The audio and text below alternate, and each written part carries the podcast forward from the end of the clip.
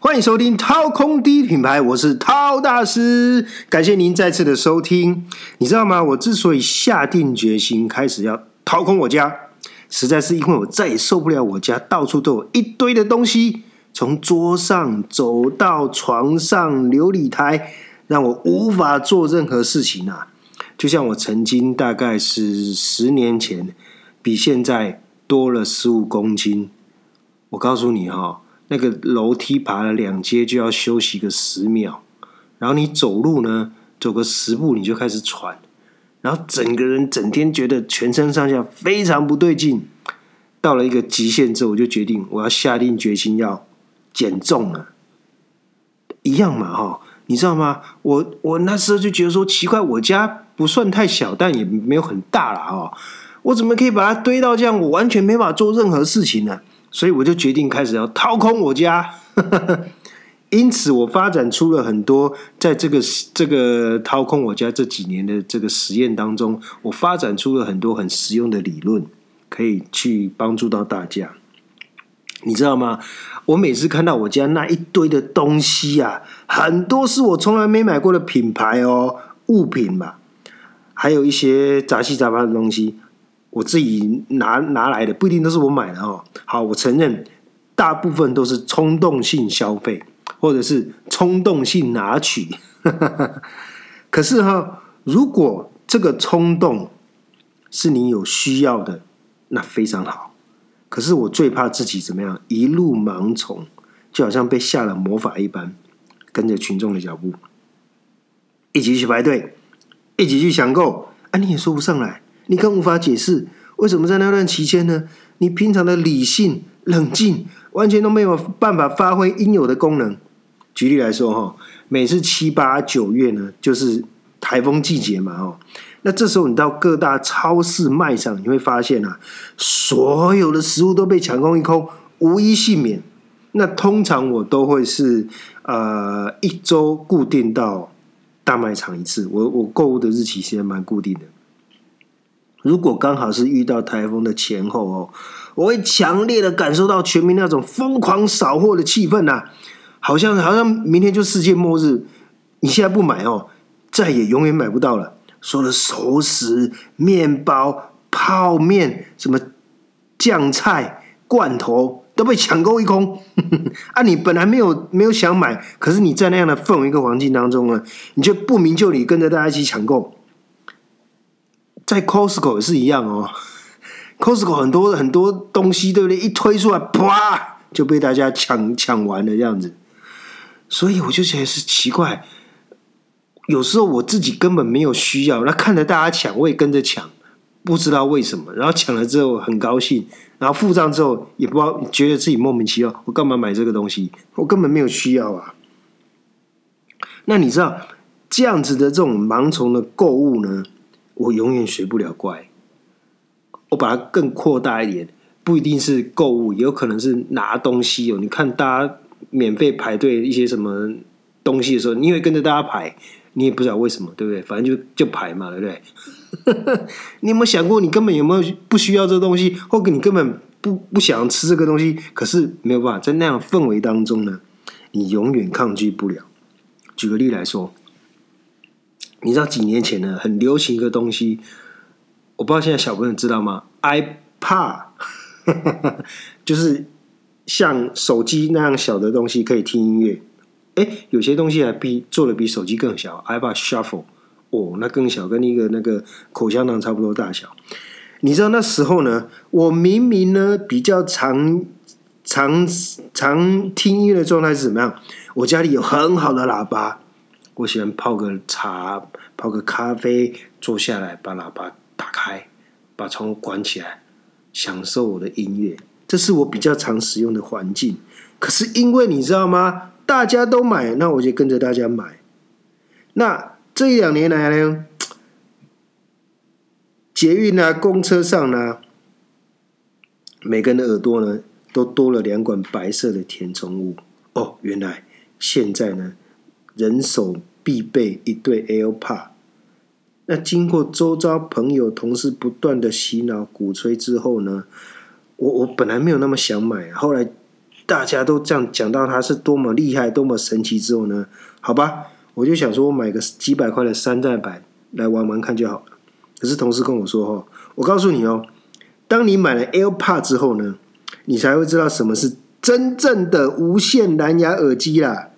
我跟你讲，我搭飞机的时候，我开启它的降噪模式，哇靠，一片寂静，完全听不到声音了。我以后出国都要带着它。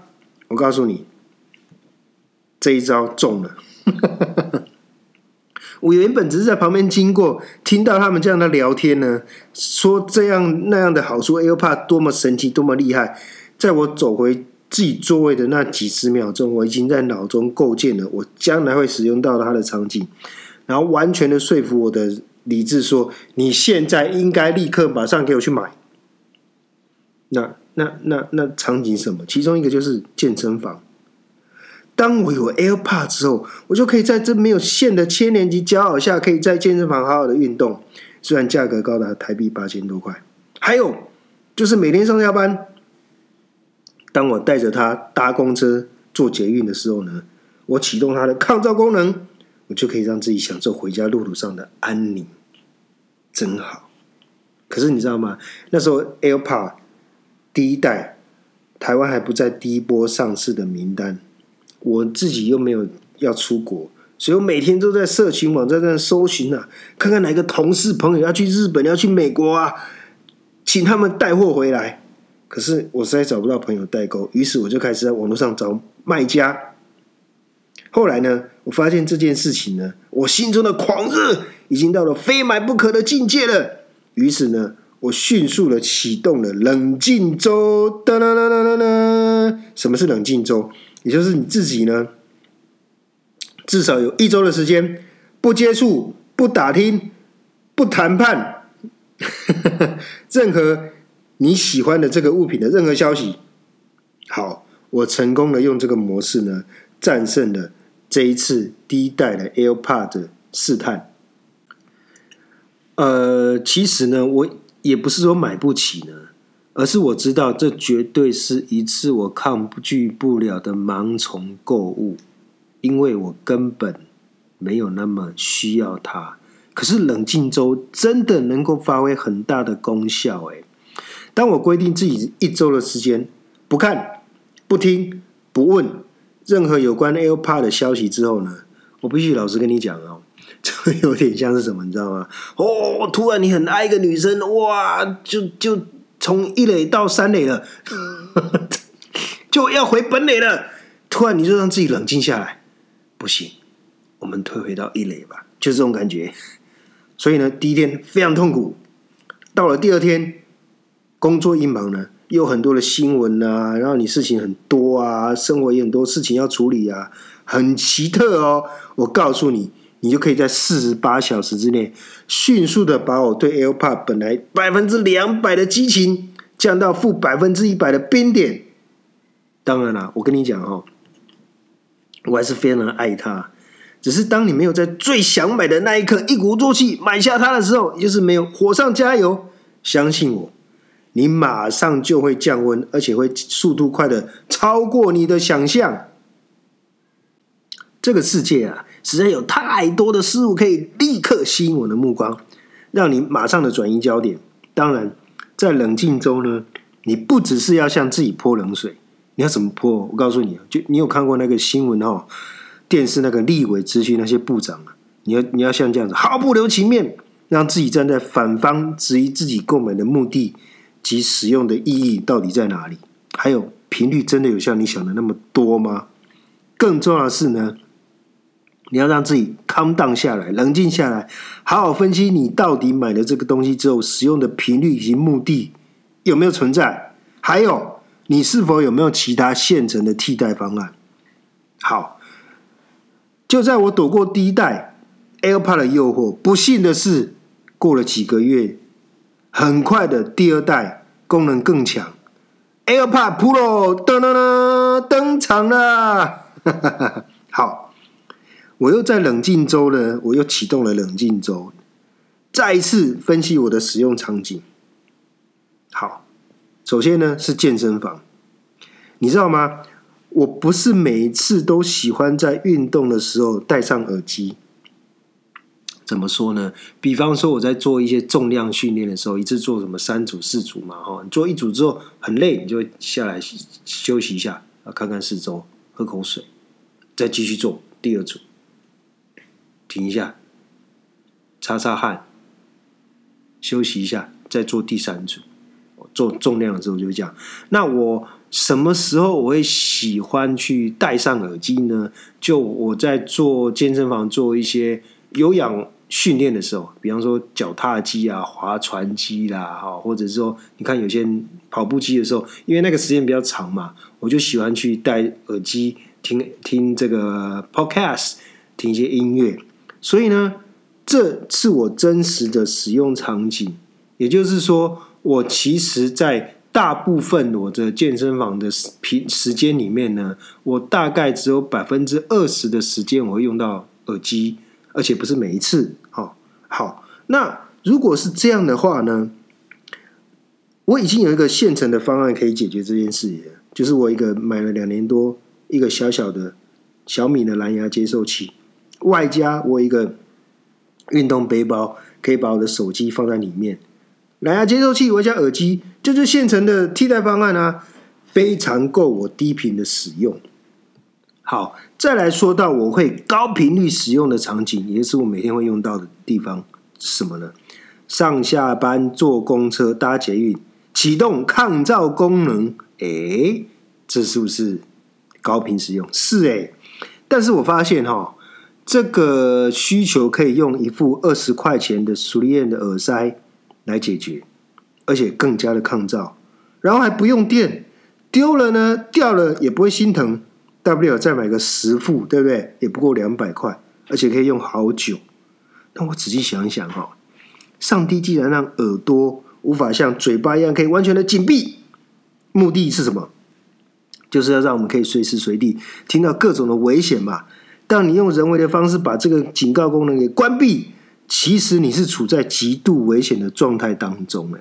我举个例来说，有一回呢，我跟一群呃听障的朋友去参加一个活动。那晚上我们准备呃要休息的时候呢，突然呢有一个聚集要把大家呃再次集合起来，我就去房间叫他们。那你知道吗？我我其实呃这是我第一次跟是那个听障朋友接触，他们在他们呃这个准备要睡觉的时候。几乎每个人都会把他们的那个助听器、耳朵的助听器给拔下来，然后他们开始用手语在在在沟通。可是我不知道，我不知道他们助助听器已经拔下来了，看不到嘛，对不对？我那边叫啊喊啊，没有一个人理我，你知道吗？后来我就冲到他们面前拍了一下，他们知道我在叫他们。我突然想到啊，他就跟我说：“啊，对不起，对不起。”他就比他就告诉我，他就把助听器带上。啊，我我我就跟他讲说，我们现在集合了，这样。我就我就突然惊觉，就说：“我这样好危险，你知道吗？万一突然在火灾啦，或者说什么紧急事事事情发生的话，他没有带上助听器，那是不是完全听不到任何的这些警告的声音呢？”好，就这样，我就知道说这件事情并没有像我想象的这么简单。也就是说，我觉得是好的功能，其实它有可能是是危险的哦。就这样，在我启动冷静周，再一次好好的去分析我的使用频率跟场景之后呢，我躲过第二代更屌、更好的 AirPod 的攻击。噔噔噔噔！根据我的经验啊，当你真正的躲过两次的这个购物考验之后，也就是两代的产品，你就可以得到免疫力了。不过，新产品推陈出新的速度。永远都比你辛苦培养的冷静周的免疫力快的太多太多啦！今天我战胜了这个，不代表明天我可以战胜另外一个。尤其是像什么 Apple 啦、Dyson 啦、小米啦，哦，我跟你讲，他们几乎对我这种山西风的宅男来说，不管他推什么商品，几乎是完全无法抵抗。我这这全部都想买。还好的是啊，你冷静了几次了之后。冲动买错几次之后，你就会买的更实际、更精准、更符合你的需求。比方说，我自己用的是苹果电脑，对不对？我平常就已经非常积极认真的在帮苹果做宣传。希望周遭的朋友呢能够赶快的跳槽。奇怪，我也没买他家的股票啊，他干嘛那么积极呢？你说这是这不是着魔？什么是着魔？那你知道，在这个过程当中呢，我还真的成功说服很多的朋友从微软转向苹果的阵营呢。所以我告诉你哦，人真的经不起这些说服跟这些这些诱惑。不知道就算了，当你知道之后，你就会开始想：哎，对哦，这东西还真的不错，蛮好用的哦，你就买了，就这么简单。你就是这么脆弱。纵使你一次又一次成功的躲过严酷的冷静期的考验，你会发现啊，很多很漂亮的商品，外加潮流的这种鼓吹之下呢，当这两件事情双面攻击你的时候，威力虽然很强大，没有问题，只要你适时的转移注意力。启动冷静周，通常你就会看得更清楚。当然啦，我有遇过这种自己在冷静周之后，哈，还是决定下单购买，而且啊，买的是比较低阶或是更高阶的产品。为什么这样子呢？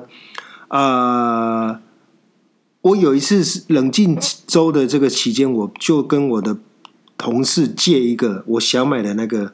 产品来使用是比较低阶的哦，然后呢，呃，我希望买的东西是比较中阶的，但我用了这个低阶的产品之后，发现真的很好用哎，而且我真的每天都用到哎，然后呢，我发现高阶的产品更适合我，所以我就加价让自己呢买更更高阶的东西的，所以冷静期其实是很需要的哎，你不要马上一冲动就买了买了低阶的商品啊，完蛋了。